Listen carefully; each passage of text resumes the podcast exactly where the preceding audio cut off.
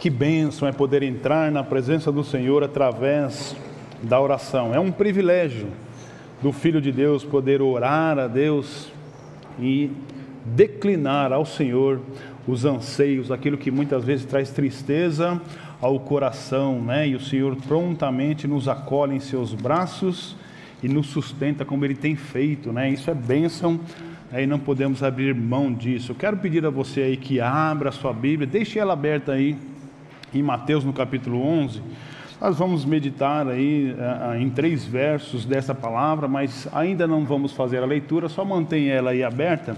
Eu quero antes disso apenas anunciar que nós estamos numa série de mensagens, estamos falando sobre virtudes, né? E nesta noite queremos aprender um pouco com a palavra a respeito de mansidão e pensar em mansidão como uma flexibilidade emocional. Esta é a proposta de hoje. Oxalá o Senhor console o seu coração, como ele alegrou o meu. E a minha oração é que eu não atrapalhe o Espírito Santo para que ele possa consolar o seu coração. Né? Quando nós falamos de, de, de mansidão, nós olhamos para a palavra de Deus e nós vemos o seguinte: né? a mansidão sempre foi uma recomendação da parte do Senhor com promessas de bênçãos futuras.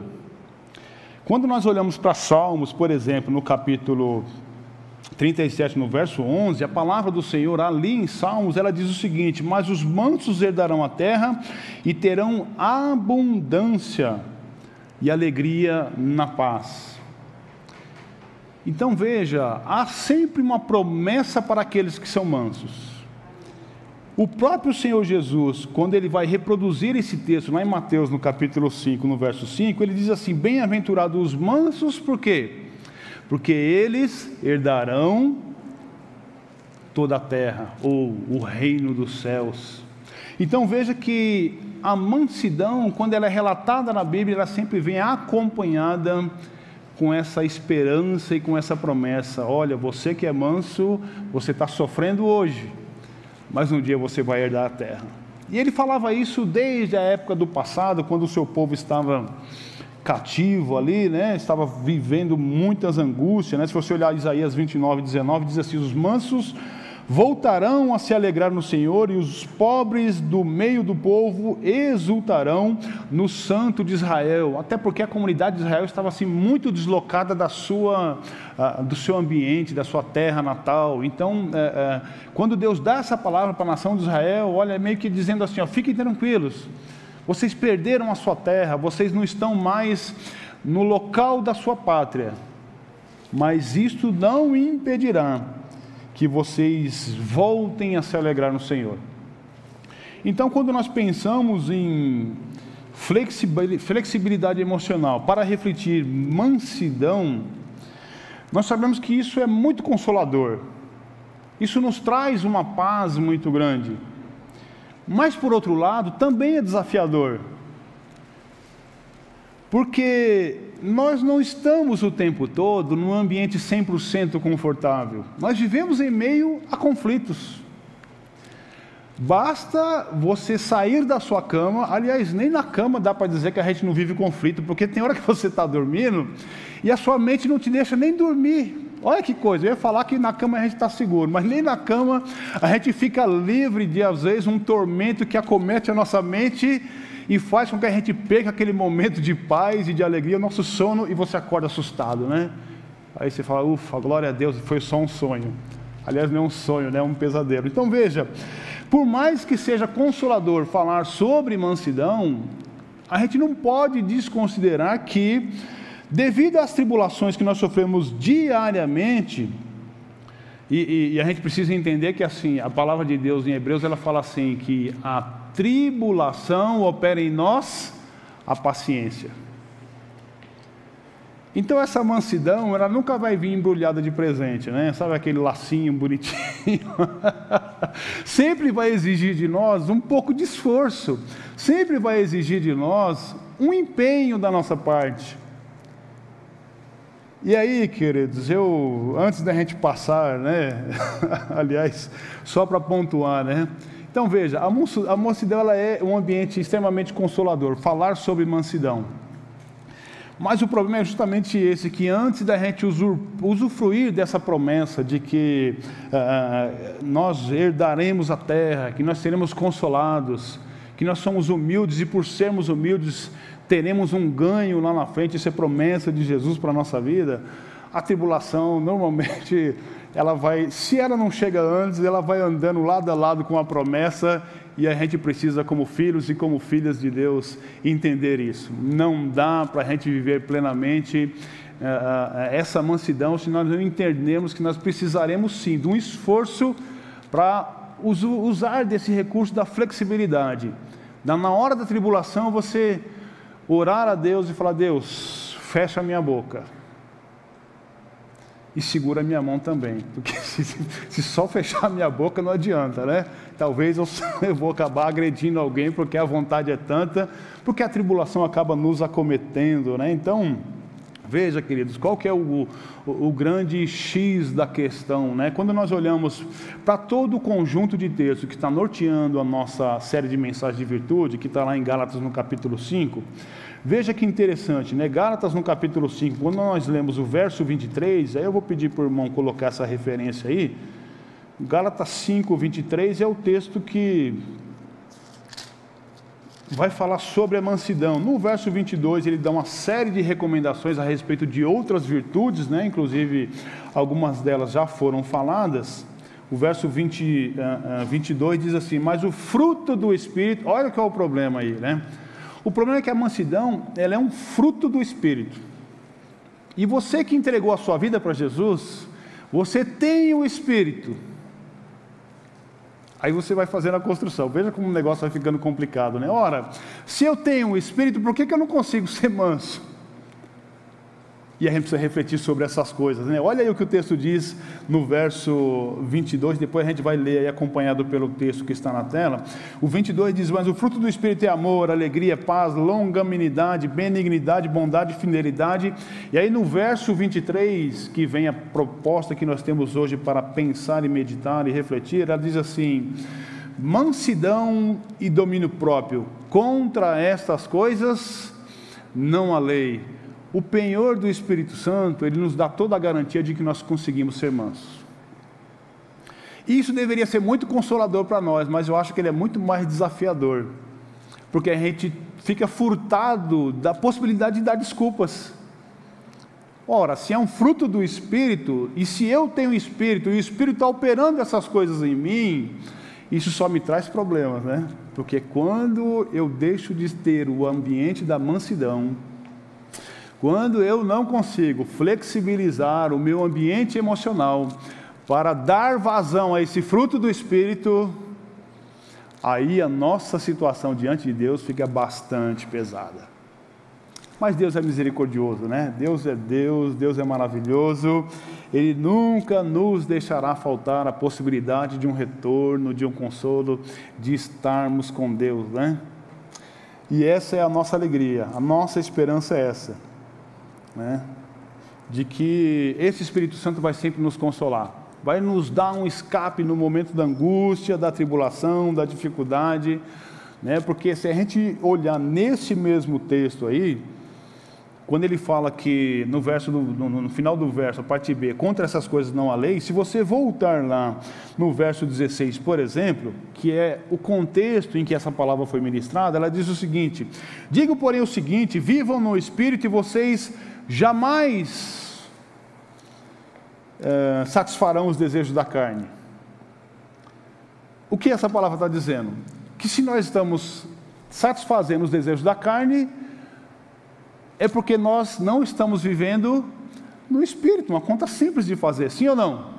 É isso que às vezes a gente acaba né, é, é, incorrendo né, nessa falta de percepção. No verso 17, porque a carne luta contra o espírito e o espírito luta contra a carne, porque são opostos entre si.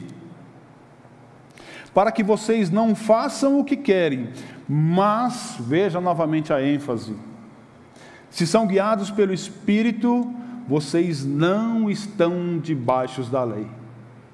E como eu disse, querido, assim, é uma palavra extremamente consoladora. Mas, por outro lado, é uma bofetada em nós.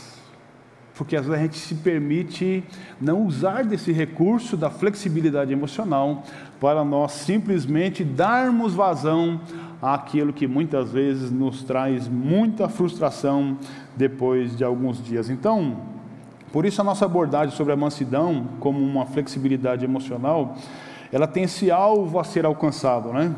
Precisa ser norteado então por esses versos que virão depois, mas eu só quero propô-los lá no final da exposição né, porque isso vai trazer um peso para nós a respeito de como nós devemos nos comportar diante da palavra de Deus.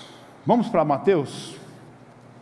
Vamos lá para Mateus no capítulo 11, o texto que em poucos minutos nós vamos então discorrer alguns comentários.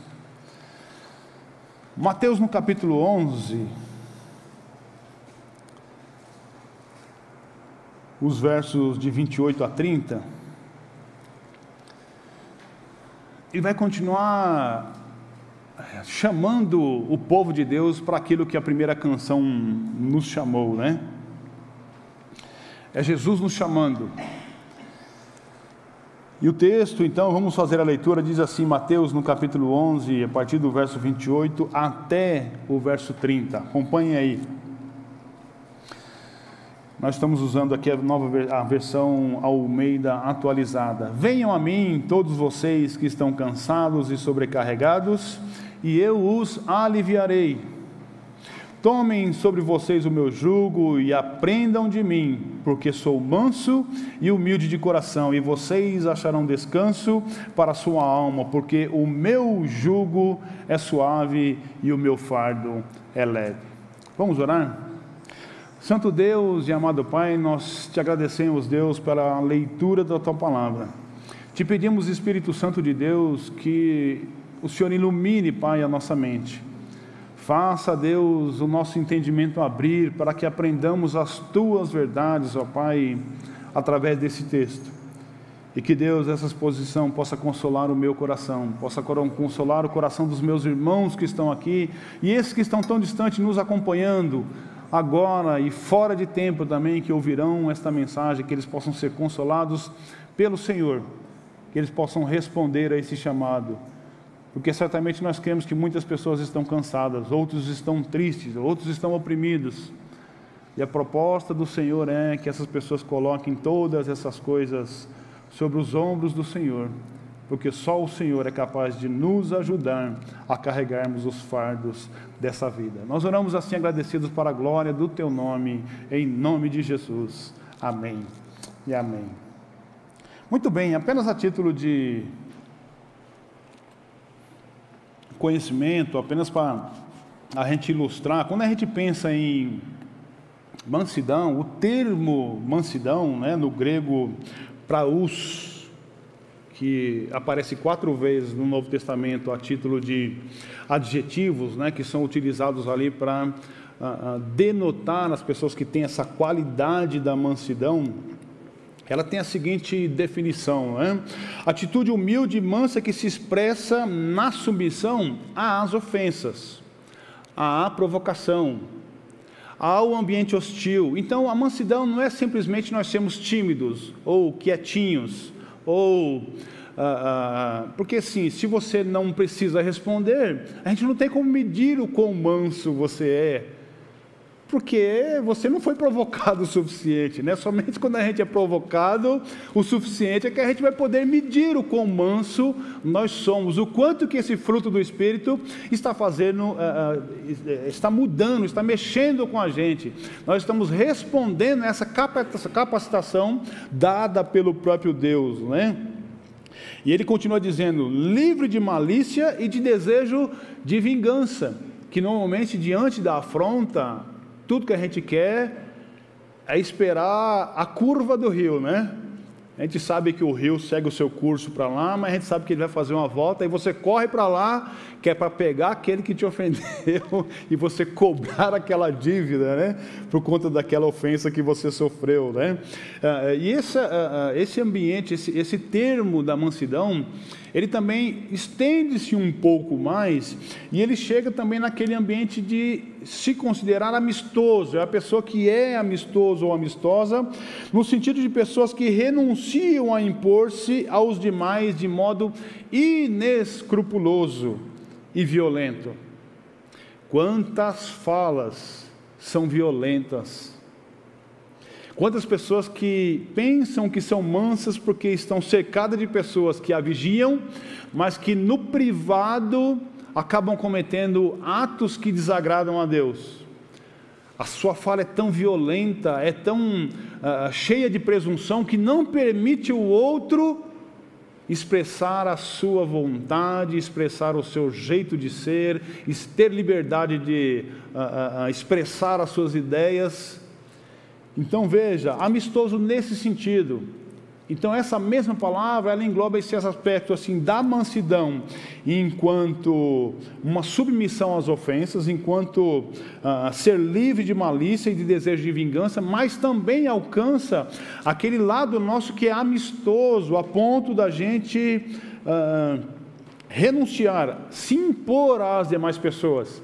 E muitas vezes fazendo isso de maneira inescrupulosa ou até de maneira violenta. Né? E isso também, esse texto vai aparecer, essa expressão vai aparecer no Novo Testamento como substantivo em muitos outros textos, tá? a título apenas de curiosidade. Mas quando nós olhamos para a palavra que Jesus propõe aqui em Mateus no capítulo 11, quando ele diz: Venham a mim, né? Todos vocês que estão cansados e oprimidos. Me parece que Jesus, na sua presciência, ele sabe que assim esse povo em algum momento precisaria desse suporte, precisaria desse Jesus. Não daria conta por si só de carregar o seu fardo, por mais que em algum ambiente nosso, da nossa vida, a gente consiga estar assim, muito tranquilo, Jesus sabia que assim, olha, lá na frente tem uma encruzilhada que vai pegar essa pessoa, que vai pegar esse jovem, vai pegar essa senhora, vai pegar esse menino, e naquele momento ele vai precisar de ajuda. E quando Jesus está falando isso, a gente traz para o nosso contexto, veja, quando ele fala já na, nessa, nessa ocasião a respeito de pessoas que estariam cansadas, imagine o tempo que nós estamos vivendo agora. Porque hoje, assim, ó, nossa mente cansa, a nossa vida cansa. A rede social, não precisa nem dizer, a rede social não cansa, ela decepa, ela, ela estrangula, ela mata, ela oprime, ela escraviza. Quantas pessoas vive um, um, um pré-infarto só naquele momento em que a pessoa está assim. Quando você abre assim o WhatsApp e aí você olha assim, pastor está digitando. Aí seu coração começa a fazer tum tum tum tum tum tum tum tum e o pastor está digitando tum tum tum tum tum tum tum tum. E quando pensa que não parece seu coração vai sair pela boca de ansiedade porque você não consegue nem esperar aquele momento e de repente o pastor só queria dizer assim: Bom dia, minha irmã. Que a graça do Senhor Jesus esteja contigo nesse dia. Um pastor jamais vai falar outra coisa para você, né? Ele cuida das ovelhas, assim como Jesus cuidava das ovelhas. Mas nesses segundos que estão ali, a rede social vai nos escravizando e vai nos matando, e nós queremos ser mansos, mas aquele negócio vai nos consumindo, e nós estamos pensando que nem num jogo de xadrez. O jogo de xadrez é assim, né? Você coloca uma peça, e quando você pega na peça, o adversário já começa a pensar: essa, essa peça pode ir para cá, pode ir para lá, e ele vai fazer isso, está pensando naquilo. E nós ficamos assim, queremos adivinhar o que o pastor vai escrever no WhatsApp, já programando a nossa resposta. Essa resposta não pode ser hostil. E a gente, irmãos, assim, isso não é vida. Isso não é, é, é, viver em paz, isso é uma vida cansada, isso é uma vida fadigada, isso é uma vida oprimida. E a rede social faz isso com a gente. Os nossos papéis sociais fazem isso com a gente. Quem nunca chegou dentro da sua casa e, e, e, e, normalmente a gente tem essa percepção quando a gente sai, né? Você vai em algum lugar e aí você saiu correndo, não deu para arrumar a casa e aí os dois saíram juntos, né? Para a gente não colocar que a responsabilidade é só da mulher de, de, de, de arrumar a casa. E de repente essa mulher e esse marido volta para casa. Quando coloca o pé dentro de casa e olha assim e tá aquela maravilha, aquela belezura, né?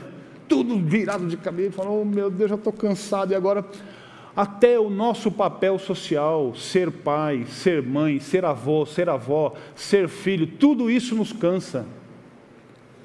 Tudo isso nos fadiga. Tudo isso faz com que a nossa vida vá assim se tornando cansada cada vez mais. E veja, é difícil para a gente assim mostrar fervor nesse ambiente do cansaço. Nós falamos aqui, vamos orar com convicção. Mas veja, né, quando você começa a aprender um pouco mais sobre essa questão da flexibilidade emocional, uma coisa que a gente aprende, que uma pessoa que está com a sua mente totalmente fadigada, uma coisa que a gente não deve falar para essa pessoa é: se levante, ande, você é forte. Ela não é forte porque os membros dela são movimentados pela sua mente. Quem dá o comando para o braço se mexer é a mente. E aí a pessoa está assim, extremamente fadigada, ela está assim, no ambiente da caverna. E a gente chega para ela com toda aquela nossa sabedoria que Deus deu para nós, né? E fala assim, ainda dá um tapa assim, né? Ah, não fica assim não. Pega na mão e sai arrastando como se aquilo fosse suficiente mas eventualmente não é. E aí a gente vê que o cansaço, ele nos paralisa. O cansaço emocional, ele faz com que a gente fique inerte. A Bíblia fala, Jesus fala assim: olha, aquele que quer me seguir, tome a sua cruz e me segue. Ele nunca disse para nós que não teríamos que nos esforçar. Sempre a orientação de Deus para nós sempre veio com essa responsabilidade. O que ele nos garantiu é que nós nunca estaríamos sozinhos. Sempre ele seria para nós o escape. E aí, Jesus ele sabia que algum tempo nós nos sentiríamos tentados a desistir, a parar. Seja por estafa, seja por não aguentar a pressão da vida, por acusações falsas que dizem para nós que nós não somos o que nós pensamos que somos, e a gente deixa de ouvir o que Deus fala a nosso respeito e vai dar ouvido para aquela voz que não vem dos céus. Por exploração, por manipulação. E aí, irmãos, assim, a gente poderia dar uma lista tremenda a respeito de tantas coisas que nos fadigam, que nos paralisam. Né? Tantos males que a vida nos propõe que faz com que a gente não consiga dar um passo um mínimo passo a gente muitas vezes não consegue dar. Então Jesus, sabendo de todas essas coisas, ele chega diante de nós e declara esta palavra: Venham a mim todos vocês que estão cansados e sobrecarregados. E aí, novamente, ele não está chamando somente você, ele está dizendo assim: o ato de você vir até mim representará para você um alívio, porque ele diz assim: E eu vos aliviarei. Então, amados, eu diria que a flexibilidade emocional, ela está intimamente ligada com esse fruto do Espírito, com essa capacitação. É um dom da parte de Deus que colocou aí no seu coração, como um recurso quando ele disse: Vinde a mim, vinde a mim, você respondeu esse chamado, entregou a sua vida e o seu coração para Jesus, ele te deu essa capacidade de ser consolado pelo Espírito Santo. É resposta de Deus, aliás, o chamado é de Deus, a resposta é de Deus, a providência é de Deus. O tempo todo Deus está cuidando de nós. O que a gente precisa é tão somente olhar para essas coisas. Ele então lhe chama para si todos os que estão cansados, porque ele tem a resposta. João capítulo 8, no verso 12, ele nos diz o seguinte: De novo Jesus lhes falou, dizendo: Eu sou a luz do mundo, quem me segue não andará em trevas, ao contrário, terá a luz da vida. Ele é a resposta. Quando nós olhamos para um outro texto, João no capítulo 10, no verso 1, nós vamos ver que ele chama para si os que estão cansados, porque ele é o bom pastor. João 10, 11, eu sou o bom pastor, o bom pastor ele dá a vida pelas ovelhas. Quando Jesus diz: Vinde a mim, todos vós que estão cansados, Ele está dizendo para você: Eu estou te chamando para vir até mim e eu vou te aliviar, porque eu sou a porta. Eu sei o caminho que é melhor para você.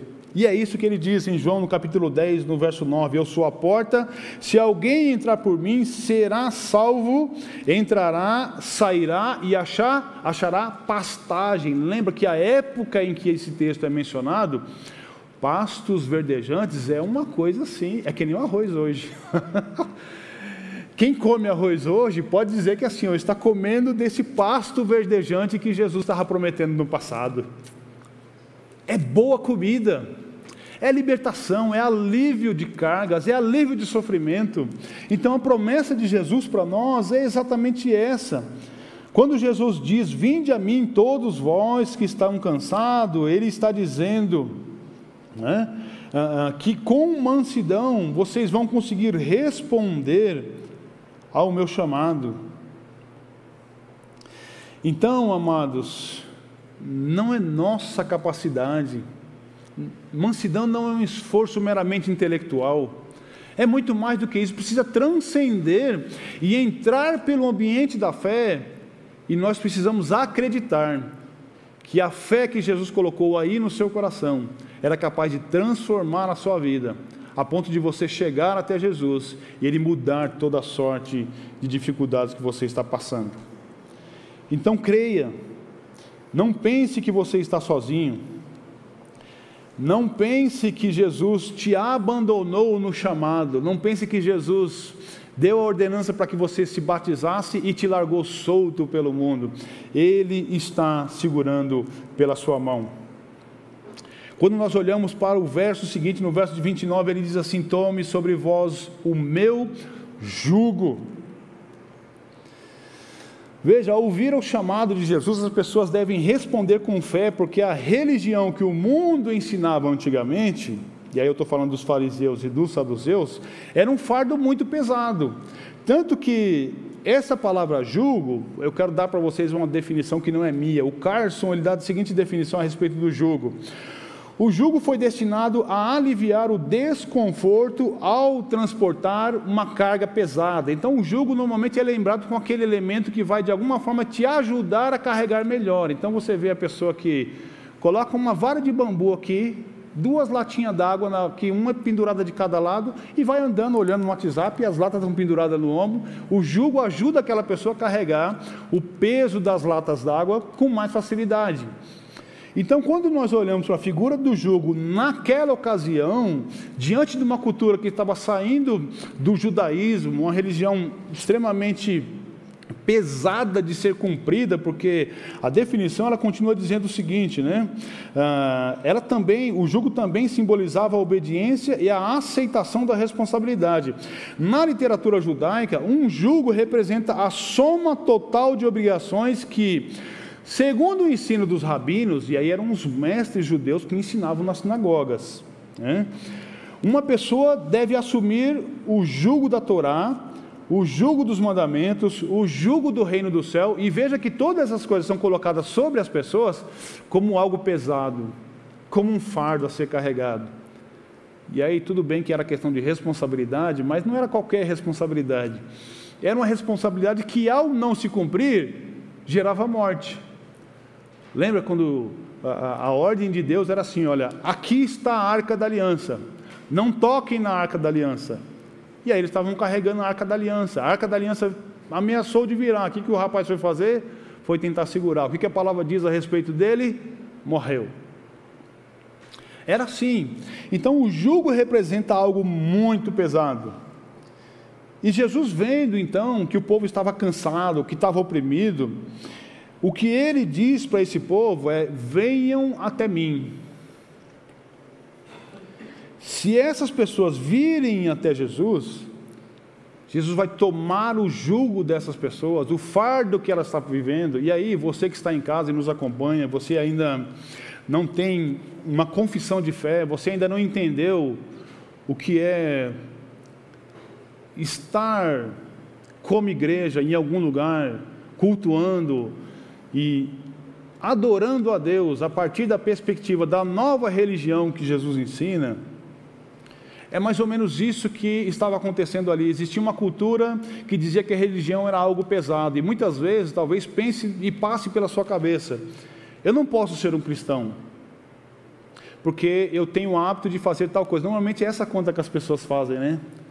Eu não posso passar para a lei de crente. Porque se eu passar pela lei de crente, aí o que é engraçado é a conta que você faz e você não se dá conta disso. Se eu passar pela lei de crente, eu vou ter que parar de fumar, como se fumar fosse algo bom. Se eu passar para a lei de crente, eu vou ter que parar de dar um pulo por cima da cerca, eu vou ter que ser uma pessoa monogâmica, como ser poligâmico fosse algo bom.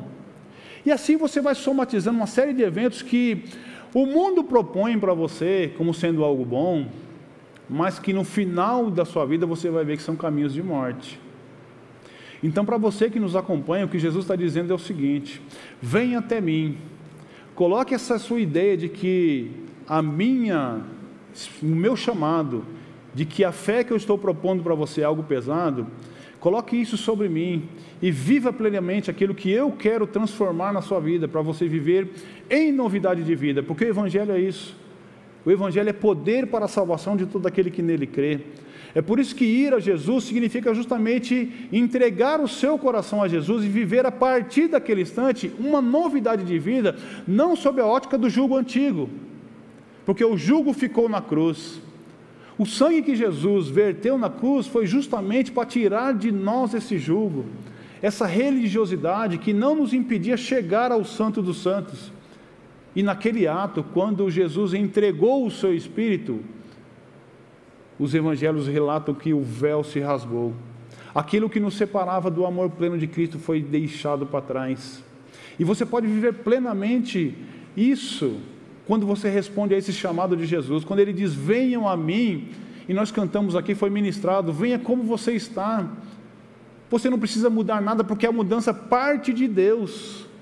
Nós falamos aqui, se a mansidão é um fruto do Espírito, você não precisa se preocupar agora com a mansidão. O que você precisa se preocupar é se você tem esse Espírito aí no seu coração. Porque é isso que vai fazer a diferença na sua vida. Não há um outro meio de você resolver esses problemas com treinamento intelectual. Isso vai te ajudar.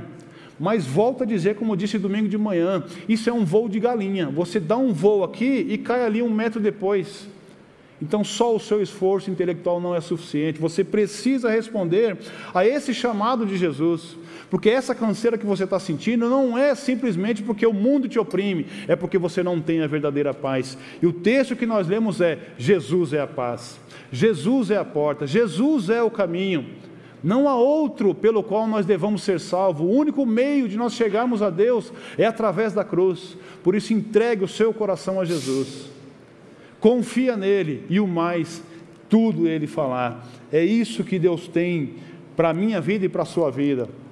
Quando nós pensamos na figura do jugo, nós não estamos falando então que qualquer tipo de mansidão é capaz de resolver essa questão do jugo. Somente a fé em Jesus Cristo é capaz de nos tirar desse ambiente do pecado, nos trazer para um ambiente de luz, porque Jesus é a luz.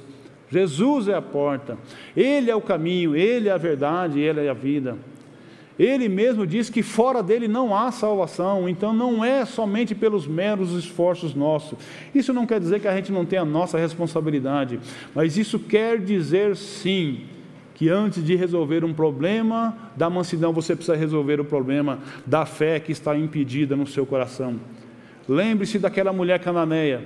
Ela dizia o seguinte: Senhor, Vamos até minha casa porque minha filha está terrivelmente endemoniada. E Jesus disse: Mulher, que tenho eu contigo? E depois ele vai dizer: Eu vim somente para aqueles que são da casa de Israel. E aquela mulher cheia de fé, ela entendeu: Eu sei que você veio para o povo que é eleito, você veio para aquela primeira nação que era a nação dos judeus mas os cachorrinhos também comem da mesa do seu Senhor. O que ela estava dizendo com aquilo? O Senhor é tão poderoso que o Senhor é capaz de alimentar os seus filhos, e com o que sobrar dos seus filhos, o que cair, as migalhas que caírem das suas mãos, é o suficiente para me salvar. E Jesus então admira a fé daquela mulher, ele diz assim: mulher, grande é a tua fé, que fé você tem? Aonde você tem colocado o seu coração? Em quem você tem confiado? Numa época de pandemia, Você tem usado somente os seus recursos intelectuais para pensar a flexibilidade emocional, para você conseguir responder à mansidão. Digo para você, os filhos de Deus, aqueles que já têm fé em Jesus, têm dificuldades em lidar com isso. Você sozinho vai querer encarar isso? Pense nisso, entregue o seu coração para Jesus e viva de maneira mais leve. Essa é a proposta de Jesus. Quando nós pensamos, por exemplo, no ambiente da regeneração, do processo de salvação, que é o ato de se entregar a Jesus, nós temos uma seguinte definição: a regeneração é o novo nascimento em que a intervenção de Deus não é qualquer intervenção, não é um curso que você vai fazer na internet que vai resolver esse problema. Então veja, é o novo nascimento em que a intervenção de Deus por um ato torna a disposição governante da alma, a sua alma, por si só já te leva para um caminho mau. Agora, esta regeneração, que é produzida pelo Espírito Santo de Deus, registrada ali em Tito, é que vai fazer você, a, a, a, a, ação governante da sua alma, começar a clamar por outras coisas. Do contrário, tudo aquilo que a carne pedir, vai tender a satisfazer os desejos da carne. A compreensão mais clara que nós temos disso é justamente a conversão. Estamos andando num caminho em que não estamos encontrando a mansidão. Quando nós nos encontramos com Jesus, nós então entregamos o nosso coração a Cristo e pela fé, Jesus muda o nosso coração. Então nós damos meia volta e começamos a caminhar em direção à mansidão começamos a produzir os frutos que agradam o Espírito, porque Deus nos alcançou e a partir da salvação em Deus é que nós somos responsivos com tudo aquilo que Ele tem preparado para os teus filhos. Então, considerando ainda né, o que Gálatas diz lá no capítulo 5, e eu quero voltar e já caminhar para a nossa conclusão, para você entender do que, que nós estamos falando. Gálatas no capítulo 5, ele vai falar também dos frutos da carne. Ah, os frutos da carne. Os frutos da carne, a partir do verso 19, o texto de Gálatas diz o seguinte: Ora, as obras da carne são conhecidas e são imoralidade sexual impureza, libertinagem, idolatria, feitiçarias, inimizades, rixas, ciúmes e iras, discórdias, divisões, facções, invejas, bebedeiras, orgias e coisas semelhantes a essas. Preste atenção nessa última fala. Declaro a vocês, como antes já os preveni, que os que praticam tais coisas não herdarão o reino dos céus. É por isso que você precisa ser responsivo ao chamado de Jesus. Quando ele diz: Vinde a mim, vocês que estão cansados e oprimidos, a primeira atitude que ele quer dar para você é a possibilidade de você se conectar com Deus. O que Jesus oferece para você é uma salvação, é uma novidade de vida. E quando você entra por essa porta, você sai do outro lado purificado, não pelo conhecimento intelectual, mas pelo sangue de Jesus que nos purifica de todo o pecado para a glória de Deus. E é isso que nos faz então caminhar, e assim nós vamos caminhando, e nós vamos caminhando. João no capítulo 13, no verso 15, nós vemos assim o próprio Jesus falando: Eu dei o exemplo para que vocês façam como lhes fiz. 1 João no capítulo 2, o verso 6 vai dizer: Aquele que afirma que permanece nele deve andar como ele andou. Você não consegue andar como Jesus andou se você não tiver Jesus no seu coração. 1 João no capítulo 5, no verso 3 diz assim: "Porque nisto consiste o amor de Deus, em obedecer aos seus mandamentos". E aí, olha que palavra poderosa para nós. Os seus mandamentos não são pesados. Então, quando nós nos entregamos pela falta de mansidão, Nunca poderemos chegar a Deus e dizendo: Deus, você não me ajuda, porque nem os mandamentos do Senhor são pesados. Jesus nos alivia todo o nosso cargo e todo o nosso fardo.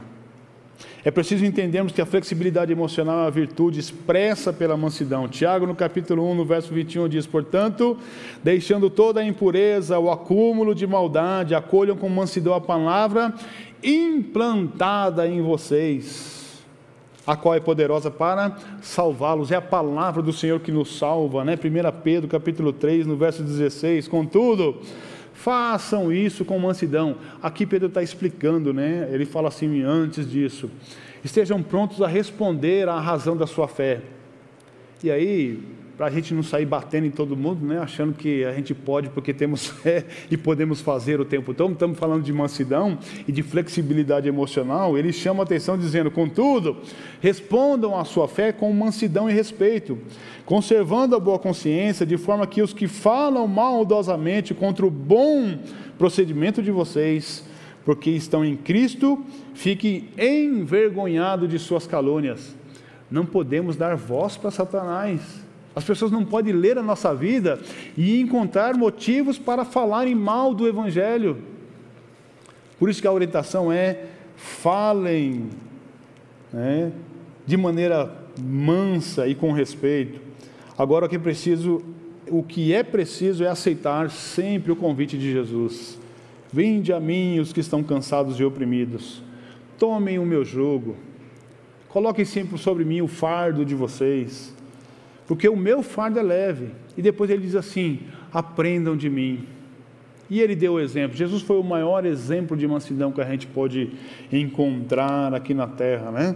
Para encerrar, 1 Pedro capítulo 2, no verso 19, diz assim: Porque isto é agradável a Deus, que alguém suporte tristezas, sofrendo injustamente por motivo de sua consciência para com Deus.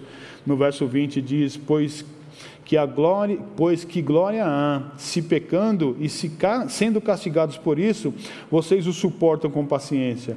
Se, entretanto, quando praticam o bem, vocês são igualmente afligidos e suportam com paciência, isto é agradável a Deus, porque para isso vocês foram chamados. Pois também Cristo sofreu no lugar de vocês, deixando um exemplo para que vocês sigam os seus passos. Jesus é o nosso maior exemplo. Jesus não somente é o exemplo, como ele é também aquele que nos fortalece para que a gente consiga cumprir o propósito de Deus na nossa vida. Não estamos sozinhos, mas para usufruir deste dom que nós recebemos, que é a mansidão, precisamos estar conectados nessa videira. Se não recebemos essa seiva, que é porque nós estamos conectados na videira verdadeira, nós, como ramos, vamos secar. E a Bíblia fala que aquele ramo que seca e que não dá o fruto, ele é cortado e é lançado fora porque ele não serve para mais nada. Que Deus abençoe a sua vida, que Deus console o seu coração, que você entenda que não é pelos seus méritos, é pelos méritos de Cristo que nós conseguimos responder com mansidão. Portanto, vá até Cristo e Ele nos encherá do seu amor e da sua graça. Amém? Vamos nos colocar de pé, nós vamos orar e vamos encerrar a nossa celebração. Santo Deus amado Pai, nós te louvamos, Deus, porque a tua palavra foi entregue. Te louvamos, ó Deus, porque o convite de Jesus, ele está aberto a todas as pessoas. Espírito Santo de Deus, eu te peço, Pai, que vá até este lugar, aonde essa palavra chegou e incomodou este coração. Pai querido, se essa palavra falou ao coração dessa pessoa que estava triste, que estava angustiada, que estava vivendo de maneira oprimida, Deus, em nome de Jesus, nós te pedimos que o teu Espírito Santo, Pai, sare esse coração que a tua palavra de poder possa ter entrado, ó Deus, e feito transformação nesta vida. Que para a glória, para a honra e para a louvor do teu nome, essa pessoa possa se converter dos seus maus caminhos e aceitar o convite de Jesus. Que essa pessoa vá até Jesus confessando todos os seus pecados. E certamente o Senhor as aliviará de toda luta, de toda glória, de toda tribulação, de toda dificuldade, de todo sofrimento, de toda perseguição porque o Senhor é poderoso para praticar essas coisas no nosso meio. Por isso nós te pedimos, Pai, entre nesse lar, entre nessa casa, Pai, onde não há mais a paz. Entre nessa casa, ó Deus, onde as palavras são duras. Entre Deus neste lugar, ó Pai, onde o marido maltrata a sua esposa. Entre Deus neste lugar onde a mãe maltrata o seu marido, onde a esposa maltrata o seu marido, onde a mãe maltrata o seu filho, onde o filho não respeita mais a sua mãe. Deus, que em nome de Jesus o teu Espírito Santo entre nesse lugar. Que haja, Deus, com poder e glória, que faça transformação, para que a partir da ação do teu Santo Espírito nessa vida, Deus, o sentimento da alma, o governo desta alma seja transformado, que Satanás, Satanás não seja mais o Senhor, não esteja mais no trono dessa vida, mas que este lugar seja alcançado, Deus, seja ocupado pelo Teu Santo Espírito, Deus, para que essa pessoa possa responder ao Teu chamado, possa ir até Jesus e confiar a sua vida, crendo que o Senhor é poderoso para salvar, para dar um futuro, Deus, muito melhor do que esse que ela está vivendo. A nós, como igreja do Senhor, nós te pedimos para continuar a nos consolar. Nesse tempo de pandemia, nesse tempo, ó Deus, de dificuldade, ó Pai, de muita tribulação, que a tua igreja esteja viva e ativa, com a palavra de esperança nos seus lábios para consolar esse mundo que está perdido. Que cada filho teu, ó Deus, que é a tua igreja, possa sair desse lugar e, como luzeiros, iluminar este mundo que eles possam, ó oh Deus, com suas vidas apontar para Cristo, para que as pessoas, ao lerem a sua vida, possam encontrar a Jesus. E que encontrando a Jesus, o teu reino possa crescer, a tua igreja possa se multiplicar, que o teu povo possa ser fortalecido pelo amor e pela graça de Jesus derramada sobre a tua igreja. Te pedimos, Deus, guarda-nos, guarda-nos, ó Pai, no retorno para a nossa casa Livra-nos, ó Deus, do acidente doméstico. Livra-nos, ó Deus, das mãos e dos pés daqueles que são velozes para maquinar o mal contra a nossa vida. Repreenda toda a astuta cilada de Satanás, para que os teus filhos não venham a pecar contra ti. E se pecaram, perdoa-os em nome de Jesus. Intercedemos e pedimos, Deus, que o Senhor perdoe a tua igreja, perdoe, Deus, os atos pecaminosos da tua igreja, para que ela possa brilhar pela luz do Senhor para que ela possa, Deus, ser um luzeiro nesse bairro, para que Deus, aonde ela estiver, vidas possam ser transformadas, sem palavras, mas somente pela atitude daqueles que creem no nome poderoso de Jesus. É nesse nome que nós oramos, é nesse nome que nós te agradecemos, é nesse nome que nós abençoamos, ó Deus, esses que nos ouviram, esses que vão ouvir a tua palavra, que eles sejam consolados pelo teu amor e pela tua graça. Nós oramos assim agradecidos em nome de Jesus. Amém e amém.